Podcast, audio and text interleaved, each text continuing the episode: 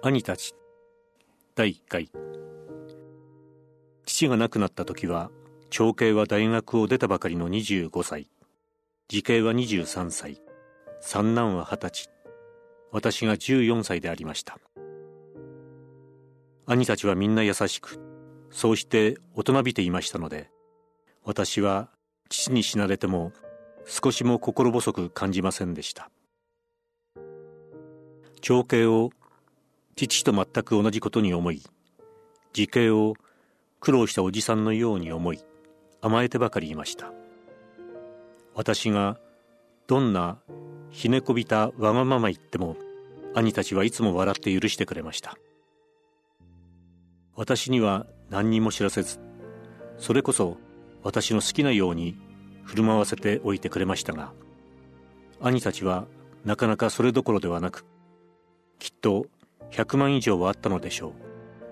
その遺産と防府の政治上の諸勢力とを守るのに目に見えぬ努力をしていたに違いありませぬ。頼りにするおじさんというような人もなかったし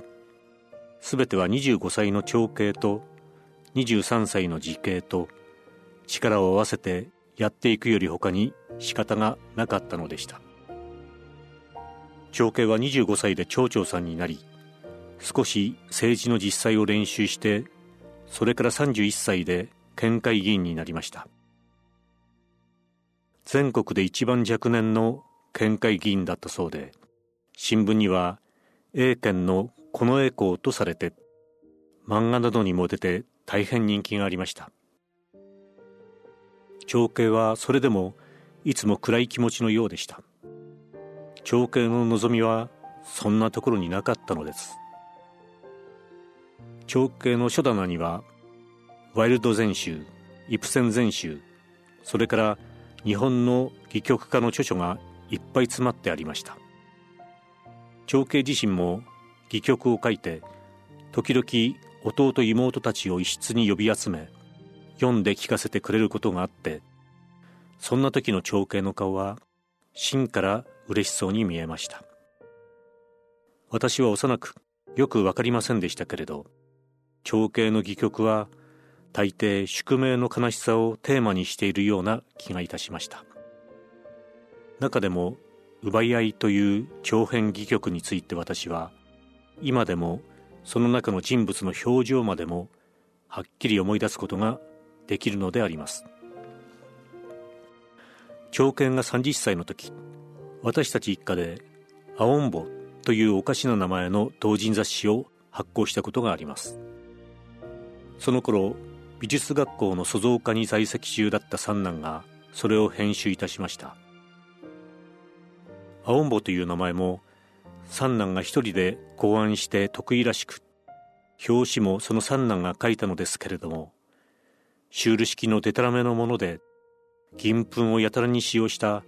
わからない絵でありました。長兄は創刊号に随筆を発表しました「飯」という題で長兄がそれを私に口述筆記させました。今でも覚えております。2階の西洋まで長兄は両手を後ろに組んで天井を見つめながらゆっくり歩き回り「いいかねいいかね始めるぞ」「はい」「俺は今年30になる」「格子は30にして立つ」と言ったが俺は立つどころではない。倒れそうになった。生きがいを身にしみて感じることがなくなった。強いて言えば俺は飯を食う時以外は生きていないのである。ここに言う飯とは生活形態の抽象でもなければ生活意欲の概念でもない。直接にあの茶碗いっぱいの飯のことを指して言っているのだ。あの飯を噛むその瞬間の感じのことだ。動物的な満足である。下品な話だ。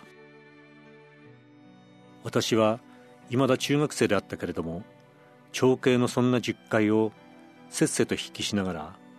兄をたまらなくかわいそうに思いました。A 県の近衛校なぞと無知なおだて方はしても兄の本当の寂しさは誰も知らないのだと思いました。時系はこの創刊号には何も発表なさらなかったようですがこの兄は谷崎潤一郎の初期からの愛読者でありました。それからまた吉井勇の人柄をとても好いていました。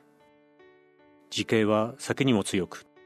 親分かたぎの豪快な心を持っていてけれども決して酒に負けずいつでも長兄の相談相手になって真面目に物事を処理し謙遜な人でありました。そうして密かに吉井勇の高等に生きて再び帰らざる人をまことの我と思うやというような鬱没の友心を愛しておられたのではないかと思われます。いつか鳩についての随筆を地方の新聞に発表してそれに時系の禁影も掲載されてありましたがその時どうだこの写真で見ると俺もちょっとした分子だね。吉井勇に似てるねと冗談に威張ってみせました。顔も左段次みたいな立派な顔をしていました。